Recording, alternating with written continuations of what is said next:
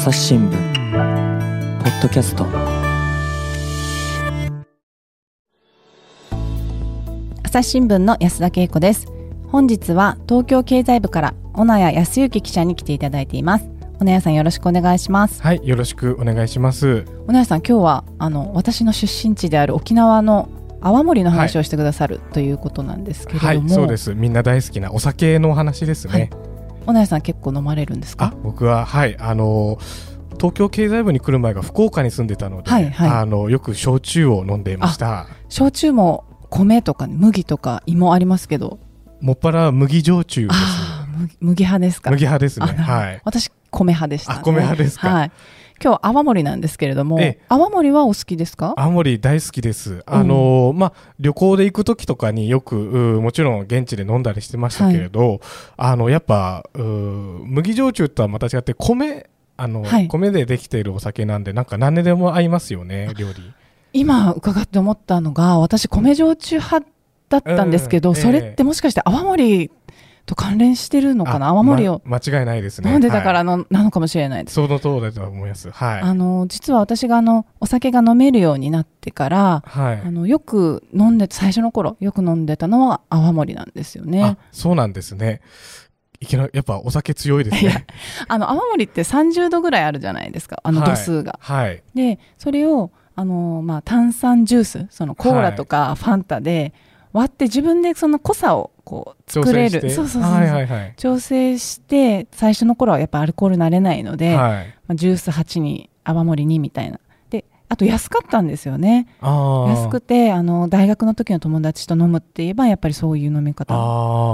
多かったんですけれあども。そんな泡盛が今最大の試練に直面しているということなんですか？はい、そうです。あの、今回お話しするのは、あの、青森に関する、あの、税金の優遇の打ち切りという、あの、ちょっと硬い話なんですけれども、あの、沖縄の地酒の青森が大変苦境にあるという、そういう話です。あの優遇措置税金の打ち切りというんですか？これってどういうことですか？あはい。あの、実は、あの、青森は、あの、50年間ですね、あの、ずっとその、税金の優遇がありました。えーそれは、あの、お酒を、あの、沖縄の県内で作ったあお酒を沖縄の県内で売るときには、あの、お税金、あの、お酒の会社が国に払う税金が安くなってたんですね。うんうんうん。酒税っていうやつですね。お酒税と書いはい。て酒税と言います。はい。はい。どのぐらい安くなってたんでしょうか？はい、あの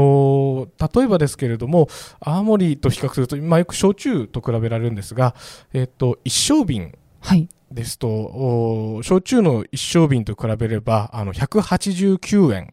同じ一升瓶でも安くなる、なってたんですね。結構安くなりますよねそうで今。やっぱアルコール系飲料の競争は激しくてあのスーパー行っても10円15円20円の違いで、はいはい。あの今日どれ選ぼうかなっていうのを、ねはい悩んだりするんですけれども、まあ、一升瓶だなのでちょっと 350ml500ml 缶とはまた違うんでしょうけれども、まあ、189円っていうとかなり安くなってるのかな？まあインパクトありますよね。ね。特に最近コロナで家飲み巣ごもり需要とかもあると思うので、はい。そういう時あのよく言われるのが焼酎の業界取材しててもそうなんですけれどもやっぱとにかく安いお酒、うん。あの紙パックの商品があるやつとか、安いお酒をやっぱり皆さん手に取る傾向があって、うん。ちょっと高いけどいいお酒っていうのがなかなかこう厳しいっていう話はうん。よく聞きますね。そうなんですね、はい、沖縄の50年その優遇されてたはいってことなんですが、そもそもなんでこんな優遇が始まったんでしょうか？はい。50年前といって皆さん、あの、どういうタイミングなのか、あご存知でしょうか？えーあの、沖縄があの日本の本土に復帰して50年なんですね。うんうんえー1972年にあのずっとお太平洋戦争からずっと米軍のアメリカ軍の統治下にあった沖縄が日本本土に復帰しましたその時からあー続く優遇措置なんですうんね、うん。これ沖縄が日本に復帰するのに伴って始まったということなんですか、ね、はいそうです。なんでこんな措置を取ったんですか？はい。というのもそのおその当時ですねまだあのえーそもそもその沖縄戦おあの地上戦があった沖縄ではあの本当に焼け野原からのスタートというとこところがあってはいあの各青森のメーカーもこう、まあ、本当に最初の頃は、えー闇酒のようなえー 状況でうん原料もいいのが手に入らない中で本当に必死で作ってたっていう経緯がありました。でそんな中で、えっと、1972年のお日本への復帰を迎えたんですけどあのおそういったところで沖縄にいきなりその本土から焼酎のメーカーとかビールのメーカーとかあの大手が参入してきたら、えー地元のお酒の会社が潰れちゃうんじゃないかっていう危機感があったんですね。うんうんうん。やっぱりその酒造メーカー沖縄のそのお酒を作ってきた会社っていうのもなかなかその経営基盤がうん。安定していない、でそこにまあ資本力のあるまあ本土から大手の企業がはい、入ってきて、まあ、価格競争とかもし起これば、まあ、途端に沖縄のまあ小さな会社は潰れてしまうよねっていうそういうことなんですかね。そうですね、はい、うん。そういう危機感がありました。特にあの青森の会社ってこう家族経営とか、はい、まあ、従業員雇って数人とかそういう割と小さな会社、小さいけれどもあの各地でこう地元のお酒を作ってきたっていう会社がいっぱいあったので、うんあのそういった会社を守るっていう意味がありました。う。ん。実は私が住んでた家の近くに、はい、あの雨漏りの作ってるあの酒蔵っていうんですかねその酒造がありまして、はい、あのと登校とか下校の時かなあの通るとなんかあのおお米を炊いたような、でもそこにちょっとアルコールっぽい匂いも入るなんか独特な匂いがすごいしてて、あの懐かしく思い出したんですけれども、えあのその泡盛って今す飲まれてないんですかあんまり？ーえーっとですねあの昔から比べればあの沖縄の県内でもこう飲む人が減ってるっていうのがあのすごくあの業界も危機感を持っているところですね。そうなんですね。はいそもそもですけれども例えば大学生、えーはいでまあ、20歳になって飲み始めるっていう時にあのあこれはおあの沖縄のある青森の会社の社長さんが言ってたんですけれども昔だったらその先輩に、あのはいまずビールオリオンビール飲まされたと。でそこで先輩があの2杯目3杯目ぐらいから青森をはい。ロックやストレートで飲み出して、はい、でそれを飲まされてあの潰されるっていうあー。流れがあった。流れがね。ただそういう中で最近はもうあのそもそもあの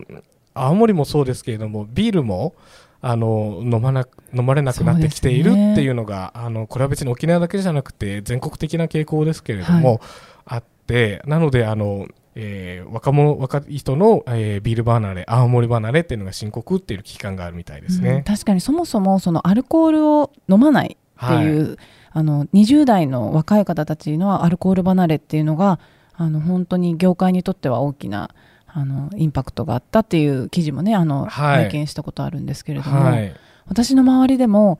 飲むのをやめたっていう方が何人かいて、うんやっぱ健康志向の高まりというか、あのやめたよっていうもうノンアルでも美味しいのがたくさんあるから、うんあのそれで十分だよっていううん方も複数いらっしゃって、おおなんか時代がねやっぱり変変わっていってるのかなっては思ってたんですがやっぱ今ね小野屋さんの話にもあったみたいに泡盛っていうとこう酔っちゃうとかなんか強いお酒っていうイメージなんですかね。そうですね。あの、これは、やっぱりそもそも青森ってあの沖縄旅行行った時にはい。ちょっと居酒屋で飲んで、でも青森の場合はそのお40度とかそういう強い酒が結構あったりしてそうですね。まあ、基本30度とか、はい。そうあの割と強めの酒なのでなのでそれをこうガバガバ飲んでしまって 潰れるうん。あの、っていうのが結構皆さんあの記憶が経験があるかと思うんですけどもあの江澤さんもあると思うんですけれどもそうですね、まあ、ちょっとあの言いにくいんですけど。あることあるんですけどでもねやっぱりロックとかでは飲まない、ストレートましてや。あでは飲まないですけどーね。あのうちのあの父もよく家に帰って会社仕事終わって家に帰ってくると、はい。まあ、あの晩酌してましたけど大体泡盛が多かったんですけあどーそうなんですね。やっぱりあの水割りですよね。水で割って、そこにシークワーサーを絞ってっていう飲み方うん。でしたし、まあうん。先ほどね私もお伝えしましたけどやっぱジュースで割るっていう 感じだったのでそのあの割らずに飲んだらそりゃ崇拝では潰れててしまうんじしまうって。いうゃないかなはい。特にその青森の会社の人があの社長さんが言ってたある社長さんが言ってたのが、あの青森業界もその飲み方をちゃんと伝えなかったっていうあの本当は割と強いお酒だからあのちびちび飲んでくださいっていうそうですよね、はい、のがを伝える努力を怠ったからこう割と東京とかでも飲まれ出した時に、はい、あの青森ってなんか強くてあのきつくて臭いお酒っていうイメージを、うん、あの一般の人が持ってしまったっていうあそれはなもったいないですね。もったいないですね。本当、飲み方あと何と食べるか。そうですね、うん、それでもあの味が全然あの違ってくるじゃないのかなって思うんですけれども、うんその出荷量というかもう落ち込んでるんですはいそうです。あのちょっと歴史的なところを言いますね、はい、あのまあ、本土復帰以降あのだんだんだんだん沖縄県内そしてあの県外でも、はい、東京とかですね県外でもこう、えーと、各青森の会社がこう成長するためにですね出荷量を伸ばしていきました、はい、でそこにあの大きなブームになったのが2000年そして2001年だったんですね、はい、何の年かご存知ですか？2000年はえー、っとサミットがあった年、ね、サミットがあった年、はい、あの安室奈美恵さんの「ネバーエンド」とか、はい、あの、はい、よくテレビで聞いたと思うんですけど、はい、私 CD 持ってます。CD 持ってる、あのあの時に2000年のサミットの時にあの、えっと、G8 あの各、あの各国の首脳が、えー、夕食会とかであの飲んだお酒の一つで、うん、あの青森があったんですね。あの、そういったところでこう提供もされて、で、それでその後、2001年にあの、チュラさん。はい。はい、ちょっとイントネーション違いますね。あ、チュラさんです。チュラさん、あ、ごめんなさい、うちなんちゅうに怒られてしまいました。チュラさんの、あの、テレビ、えー、連続テレビ小説、チュラさんの放映がありました。はい、はいあのそこであの大きな沖縄への観光ブームっていうのがありました、はい、はい、あの観光客の方がいっぱい来てそこでお土産店であの青森を買って帰るっていう流れがあったんですね。でそれがあの青森っていう沖縄のお酒っていうのがこう県外の方でもすごくあの知られるようになってあのその頃ですね2000年の前後ぐらい90年代から2000年代くらいで各青森の会社がその東京とか大阪に、はい、あの営業の拠点をあの開いたりしてあのこう県外に売るぞっていうすごく強く力を込めた時期があったんですね。はい、はい。まあ、サミットもそうですけれどもそのチュラさんもそうですが、まあ、沖縄のこと沖縄の文化とかに関心を持ってもらうきっかけにすごくなってったんですよね。ねはい、あの確かね千らさんでもあの主人公のお父さんが飲んでたんじゃないのかな。なんかそんなシーンもあったような気もしますけど、はい、沖縄の暮らしとかそういうところにあの関心を持ってもらってでそこからあの沖縄料理のお店も東京都内にもね結構増えてった。私も大学の時にあの沖縄料理のお店で沖縄の友達と飲んだりしてたんで、はいあの探すのもそんなに苦労しないぐらいたくさんあったんでやっぱブームっていうのがあったのかなっていうふうに思うんですけど。そうですね。あのその時チュラさんがこんなにブームになるとは思ってなかったっていうのはやっぱあの、沖縄の企業の人にきっと話してるとよく言ってたんですけども、はい、その後のその爆発的人気っていうのはすごくて、はい、で青森の県外での販売っていうのもあのその2000年くらいからですねあの大きなペースで伸びて、はい、えっと、2004年にあのその出荷量のピークを迎えるんですね。はい、2004年にピークってことは、はい、そこからもう落ち込んできてそうですね。はい。えっと、2004年をピークに、その後は、あの、に直近の2020年まであの16年連続であの前の年よりも売れないあの前年割れっていう状況ですねが続いてます。直近のその出荷量2020年の出荷量で言えば、はい、あのピークだった2004年の半分くらいなんですね。そんなに減っちゃってるんですか？はい。これって小野谷さんから見てその取材してこられてなんでこんなに飲まれなくなっちゃったんだろうって。はい。そのなのでそこがさっきもちょっと言ったところではありますけれども、はい、まず青森がきつくて臭いお酒っていうのがイメージが。イメージがこうすごくついちゃってってしまったっていうのとあと沖縄への観光ブームっていうのがその一服した、うん、まあ一方でインバウンド、はい、あのコロナの前は中国のお客さんとかインバウンドの方がよく観光に来てくれたっていうのが増えたっていうのはあるようですけれどもあのやっぱ日本の人でその青森っていうのをこう買おうっっていうのが減っちゃったのはそういったあのブームが一服したっていうのと、あとやっぱり若者の酒離れ、あので飲む人もあのちょっと青森以外のお酒をハイボールとかですね、はい、あの違うお酒をあの好むようになった。あの要はよく言うあの多様化ですね。好みの多様化っていうのがあのあるっていうふうに、えー、あるあるようですね。あの今ねインバウンドのお話があって私も思い出したんですけど私2016年に、はい、あの沖縄タイムスに1年出向して1年、はい。はいまあ、那覇市内で勤務してたことがあるんですね。でその時にあの本当に久々に沖縄で暮らして驚いたのが日本酒を出す居酒屋日本酒のお店が1軒だけじゃなくて複数あったことなんですよ。であのお店の方にお話伺っても当時は出す時もう何年か前に出す時は沖縄で日本酒出しても売れないよって言われてたらしいんですけど、えー、すごい人気であの、えー、大抵もう満席。でただやっぱり出すおみあの料理はあの日本の料理っていうか、まあ、普通の和食っていうか、えー、まあ、沖縄料理は特に出さなくて、まあ、日本酒に合う日本のおつまみっていうことなんですけどインバウンドの方たちってあのたくさんやっぱいらっしゃるんですけど沖縄だからっていうよりもやっぱ日本として来るわけですよね。日本に来た時に、まあ、沖縄の文化っていうか沖縄が日本とあの文化的にまあちょっと違うっていうか、うん、まあ、あの独特の独自の文化を持ってるよっていうのを知ってる方っていうのがどのぐらいいるのかなと思って、例えばお蕎麦も沖縄そばじゃなくて日本そばを食べたいっていうふうに、やっぱり観光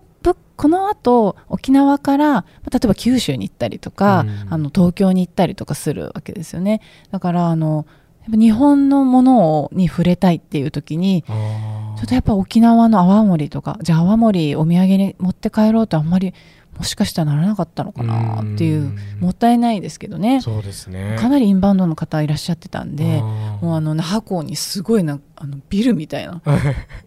6階建てのビルみたいな大きさのクルーズ船が止まってそこから国際通りに向かって一団の方が行かれる。だってあの沖縄で人気だった行列ができる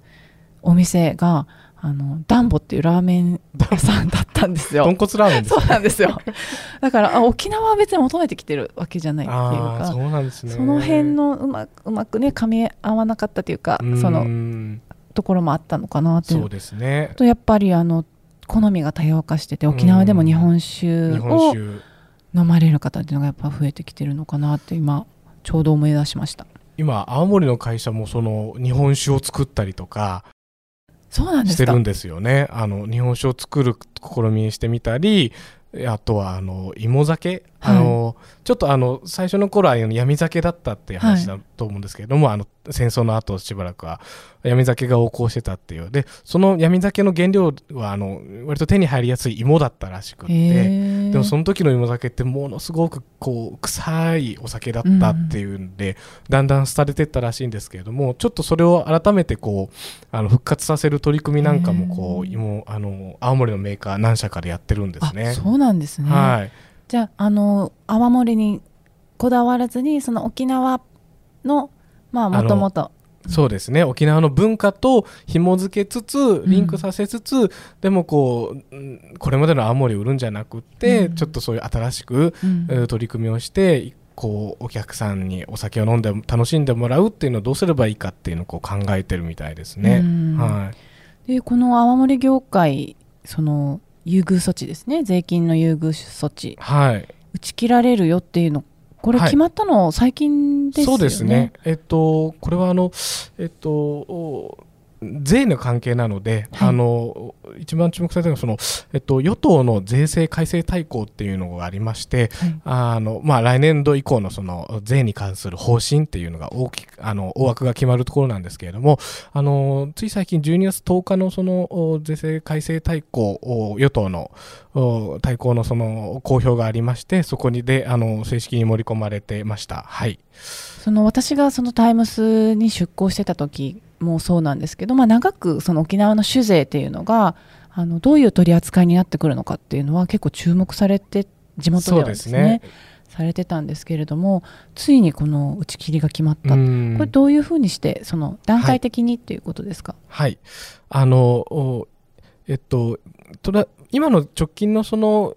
えっと、優遇措置の期限が、あと、2020年、2022年の5月にあの切れるっていうのがあったんでその先をどうするかっていう議論をさしていたんですけれども、はい。あの青森の業界があの夏2021年の夏にですねあのこの優遇措置から自立しますっていうのを宣あのお宣言宣言したんですね。そうだったんですね。その業界自らもう、はい。この優遇措置は今後は受けなくてもいいですっていう。そうです。あのそこにはやはりあの危機感というのはあの、えっと、やはりあの与党、自民党の方でもいつまで続けるのかっていう声があった、そしてあの県内の方でもやはりあの青森の業界だけなぜずっと保護されるのかというような意見があったようでそういった中であの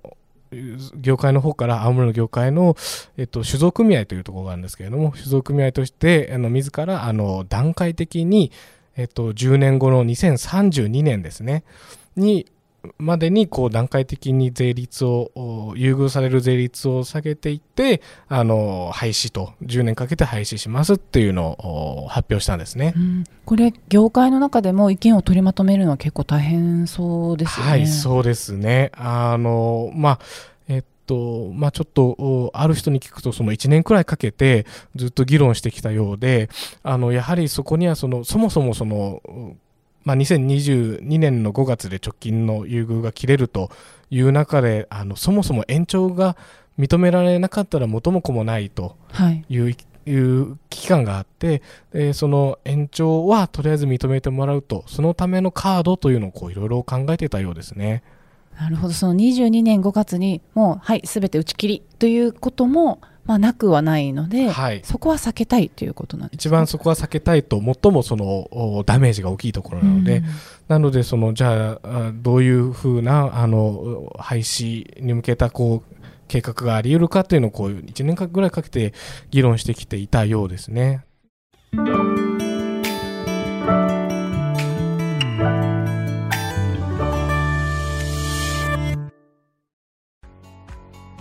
私は朝日新聞歩きき。人工音声が伝える速報ニュースのポッドキャストです。通勤中でも、お料理中でも、運動中でも、趣味の作業中でも、何かしながら最新のニュースをフォローできます。あなたの知りたいニュースどこででも。朝日新聞歩きき。たった数分で今日のニュースをまとめ聞き。ただ今本当にコロナ禍で、まあ、飲食業界、はい大変な苦境だと伺ってますし、はい。そのお酒の業界もまあ例外ではないわけですよね。はい、そうです。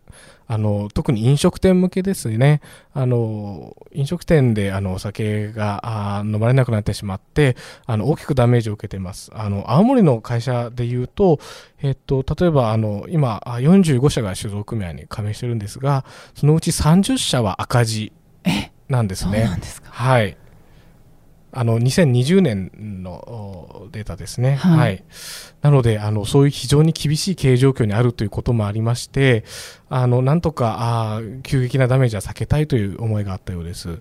ただこの50年間優遇を受けてきてやっぱりそれがあったからこそ守られてきたのかどうなんでしょうか？そのどのぐらいの本当にこの優遇措置に効果っていうのがあはい。あの、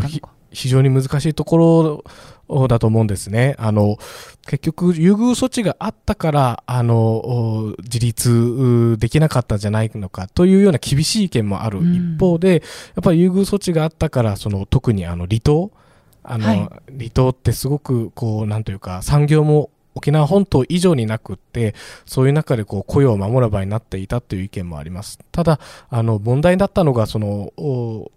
この優遇措置を続けるにあたって、あの、財務状況とかですね、はいあの、この会社がどれくらい、あの、経どういう経営をしているのかとか、そういう財務状況っていうのを、こう、積極的に、あの、過去開示し、えーしなかったというような経緯があったんですね。あのその泡盛業界がってことですね。はい。うん直近ではあの、あの、だんだんそれは開示してきているんですけれども、あの、やはりそもそもその、どれくらいじゃあ、あの、この優遇措置で、あの、効果があったのかっていう検証が、うんあの、これはあの青森業界だけじゃなくてあの政府の姿勢もそうですけれども、はい、あのちゃんと検証してこなかったのではないかという意見があり、それがそもそも優遇措置への批判というところにつながってるんですね。確かにその酒税本来であれば国の税金として納めるものを、はい。はい、まあ、優遇されてるわけですからそうですね、まあ、しかも50年ですよね、はい、でその効果どうだったのかっていうのは、まあ、どこかで検証されるべきであったということですよね。はい、そうです。うん、あのこの50年、まあ2018年度までですけれども、あの総額で1300億円のうん、あの税税の負担が軽くなっていたっていうふうなあ数字がありますね。あそうなんです、ね、つまり1300億円その税国にとっての税収が減っていたということになりますね。うんあの小野谷さんがおっしゃってたみたいにその確かにあの離島沖縄の離島ですね。石垣島とか宮古島にも、はい、やっぱ有名なお酒っていうのはね、はい、あのいくつかあるんですけれどもその輸送費コストが絶対に、ね、あの石垣島とか宮古島からすれば本島で売るにもすごくコストがかかりますよね。はい、その分は確かに優遇措置があってって助かったという面があったのかなって思うんですはいそうですね。あのなかなかこう例えば沖縄のあお酒の会社が本土で売ろうと思っても東京で売ろうと思ってもその輸送コストがかかります。あるいはその沖縄というなんというかこう地理的なあの特徴でその台風がよく通るから、はい、台風が来てしまったらあの船が欠航とか、うん、あの飛行機が欠航とかそういうことでこう輸送コストがそういう面でもこう高くなったりするっていう面があります。であとはやっぱりこう規模の問題ですね。あの沖縄のその青森の会社って例えばその45社で足しても売上売上高が130億円ぐらい、うん、これってそのまあ、ちょっと名前出さないですけどあの、はい、九州のあの某最大手の焼酎メーカーの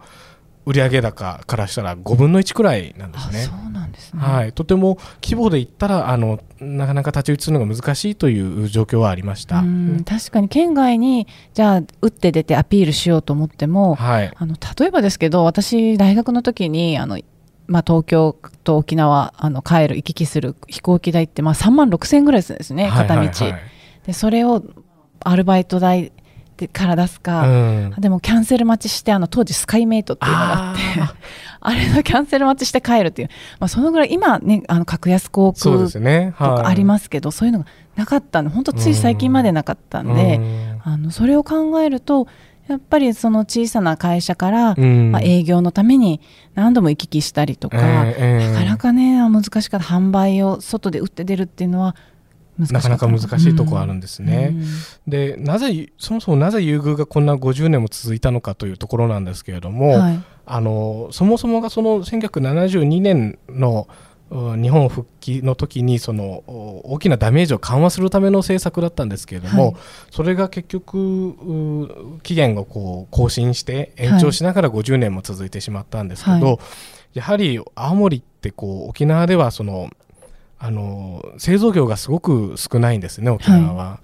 あのなかなかこう、まあ、そもそもあの沖縄戦で焼け野原になってしまったっていうところとあとあのその後アメリカ軍の統治っていうのがしばらく続いていたちょうどその時日本は高度経済成長を本土の方は経験してるわけですけれどもあのなかなか沖縄はアメリカ軍の統治下にあってそのいうあの工場艇の立地が進まなかったっていうのがあります。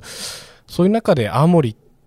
いや、そのオリオンビールですね、県民のビールとも言われているビールの会社っていうのは、貴重なその製造業、うん、あの貴重な産業であのその雇用を守る、働き口を守るっていう意味があったんですね。なので、そのそういう意味でもやはりあの守らなければいけないっていう思いが当初はあった。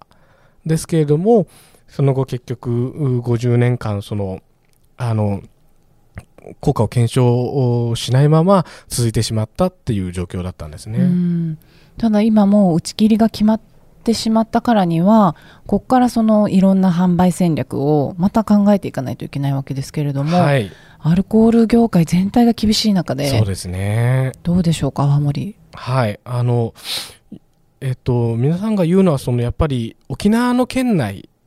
沖縄県内も酒離れが進んでますけれども、沖縄県内だけをターゲットにしては、やはりこう、縮小していく、あの、その市場自体が縮小してしまうというところで、やはり外に、えー営業の販路を求めなきゃいけないっていう期間は皆さん共通してるんですね。そういう中でそのあの特にあの沖縄のその青森っていうのはあの琉球王朝の伝統とすごく密接につながってるっていうのがあります。そういったところをアピールしながらあの、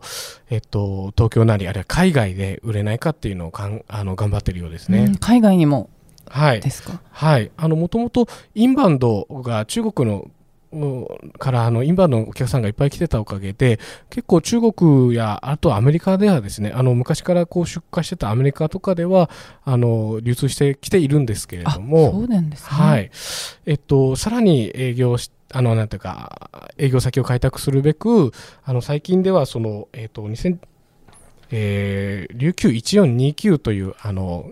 各青森メーカーであのおヨーロッパの、えっと、カクテルに使われるあの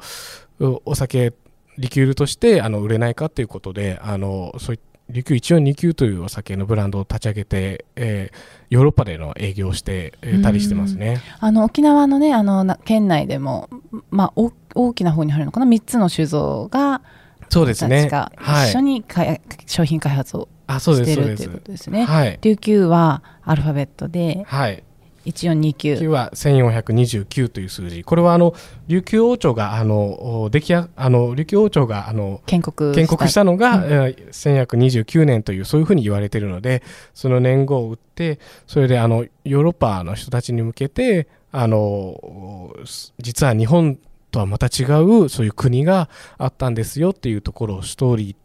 と伝統とあとその青森ってその琉球王朝があのなんていうんですかね国営と言えばいいのか、あのそのすごくう官民官と民で言えば官がすごくしっかり厳密に管理していてあの首里城の下でこうおお酒を作ってたっていうそういうようなあ歴史があります。でこのなんというか、うんな何百年も続く蒸留酒っていうのはこう例えばあ欧米のお酒えーウイスキーとかに比べてもこうすごく古いっていうふうに言われていて、うん。なのであの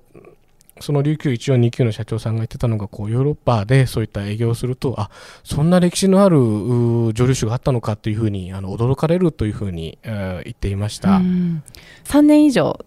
あの、はい、寝かせた泡盛はクース古い酒とかってクースになるわけですけれどもクースになっていくとなんか香甘い香りがして、うんその舌触りも滑らかまろやかになっていく、まあ、私全く味の違いがわからないんで あの残念ながら。ちょっとそこはどうかなっていうのは分かんないですけど小野谷さん分かります？クース飲んだら。えーっと私もそんな舌が超えてる方じゃないですけど 例えば同じ会社さんのそのその一般のお酒とあとクースっていうのでちょっと飲んでみたらやっぱり、あの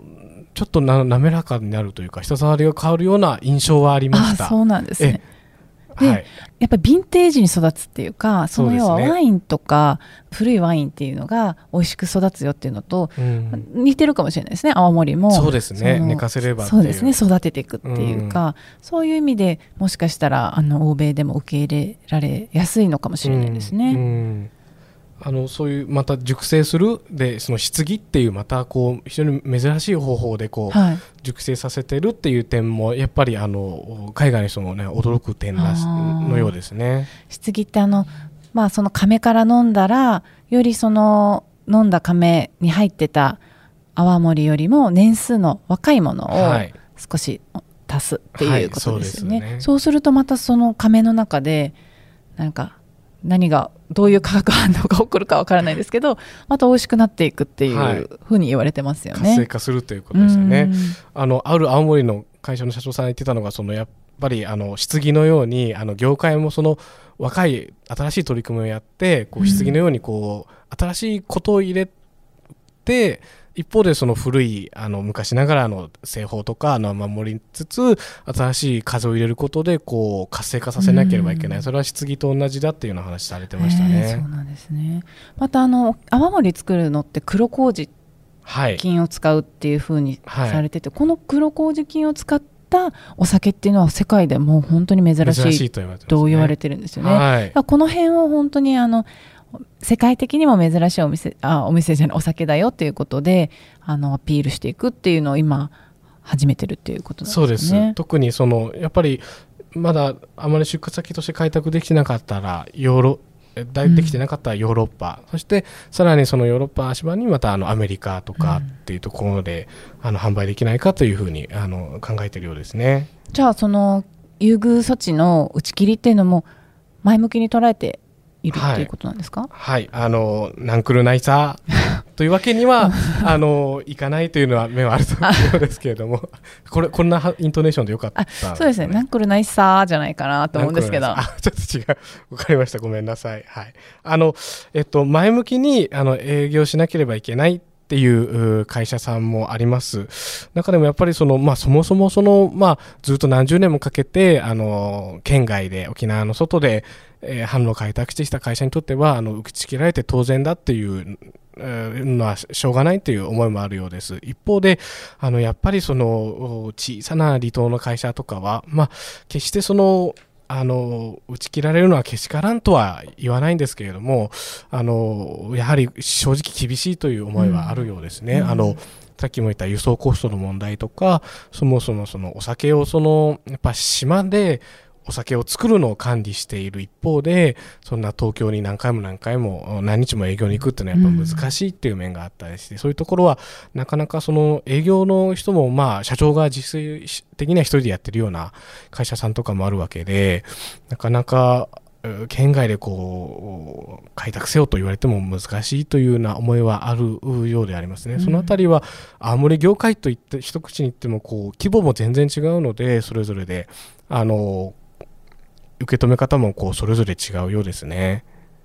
その泡盛が、まあ、復帰50年を機に自立に向かって、まあ、模索して道を歩き始めるっていうことなんですが、はい、やっぱ自立ってなんだろうっていうことなんですよね。ん。なんか復帰50年を迎える沖縄にとってはあのとても大切な問いかけなんじゃないのかなとあの私は思ってるんですけれどもただそのたくさんの企業とかねあの業界を小野屋さん今まで取材してこられたと思うんですけれどもこの優遇措置、まあ、60年、まあ、2032年までなんで結果的に60年間優遇措置を受けるっていうことになると思うんですけれども、はい、小野屋さんから見てどういうふうに映りますか？そうですね。やはり60年もまあこういった措置があ続くっていうことあくまで本来本来はあくまであのえっと、一時的なダメージを緩和するための措置だったはずでそれが60年も続くっていうことはやはりちょちょっと特殊なあケースなんじゃないかなと思います。えっと、はい。その小谷さんがねおっしゃってることも本当にうなずきながらそうだなって思う一方で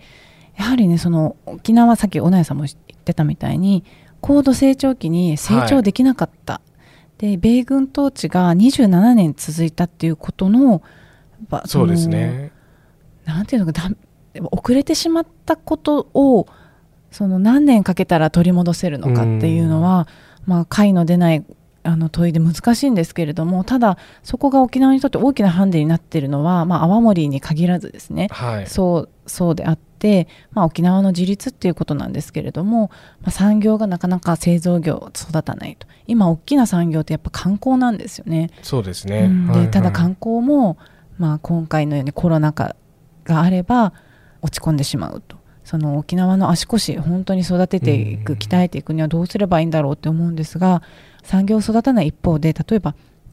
沖縄の県内のその大学進学率っていうのはいまだに本土と15%ぐらいあの15ポイントですかね、差があるんですよね。で県民所得もあの低くてあの全国最低レベルなんですよね。これがもうぐるぐる回ってるっていうか、その製造が育たなくて県民所得が低くて大学進学率も低いっていうそのあの教育とかにお金をやっぱりかけられないということですよね。でここからじゃああの沖縄がどういうふうにしてあの成長していけるのかっていうのは本当に難しいなというふうに思っているんですけれども骨谷さんどうですか？あの非常にその沖縄の自立って一口に言ってもその自立の形がまさに青森の会社さんみたいにあのどういった自立を目指すのかっていう形はそれぞれだと思うんですね。ただやはり忘れてはいけないのはあのその沖縄戦とそしてその後のその長いアメリカ軍の統治があってっっていう中であの決してその沖縄の人だけじゃなくて本土の人もですね沖縄にこう、まあ、今の基地負担の問題とかもありますけれども沖縄に大きな負担を押し付けてきてしまっているっていうことについてこう忘れてはいけない、うん、そういう中でその沖縄のいろんな企業がどういうふうにその、まあ、あの自立って簡単に言うのも難しいんですけれどもあのどういうふうな形の成長を目指すべきなのかっていうところをあの見守るといいますかあの一方で保護とは違う形で、うん、こうなんとかあ手助けできないのかなっていうところをあのこれはあの沖縄の人だけじゃなくてあの本土の人も含めて考えるべき課題ではないかなと思いましたね。わ、うん、かりました。お姉さんありがとうございました。はいありがとうございました。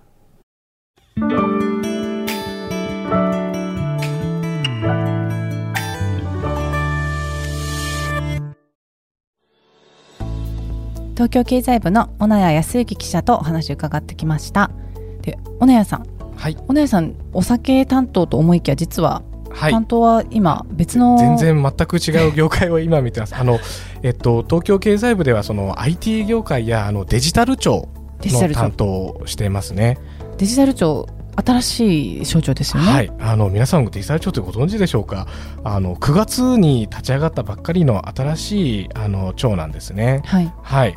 あのまあデジタル庁って何をするところかするところかっていうとそのまあ日本のデジタル社会あの、うん、コロナでコロナ禍で浮き彫りになったデジタル化の課題を解決するべく、はい、であの日本デジタルを基盤とした社会にするための司令塔としてあのそのインフラを作っていくっていうのを目的にした省庁なんですね。うん、お姉さんがそのデジタル庁について書かれた記事っていうのは、はい、朝日新聞デジタルでも読めるんですか？あはい。あの私12月からあ担当してるんですけれどもあの12月20日にあのワクチン接種証明アプリというのが、はい、あの、ね、リリースされました、はい、これはどういうのかっていうとそのこれまでワクチンを1回接種した2回接種したしましたよっていう証明がスマートフォンであのスマートフォンのアプリから取れるっていうそういうものですね。これをあの飲食店とかイベント会場とかに提示すればあの入れたり割引受けられたりとかそういったのがあるっていうそういうアプリです。これを実はあのデジタル庁が開発したあデジタル庁があのそのサービスを作ったんですね。はい、はいそれについて書かれているということですね。はい、そうです。わかりました。あのポッドキャストの概要欄にあのリンクも貼っておきますので、はい、そこからぜひおなやさんの記事読んでもらえればと思います。はい。おなやさん今日はありがとうございました。はい、ありがとうございました。朝日新聞ポッドキャスト、朝日新聞の安田恵子がお伝えしました。それではまたお会いしましょう。この番組ではリスナーの皆様からのご意見、ご感想を募集しています。概要欄の投稿フォームからぜひお寄せください。ツイッターやメールでも受け付けています。ツイッターでは番組情報を随時紹介しています。アットマーク朝日ポッドキャスト朝日新聞ポッドキャストで検索してみてください。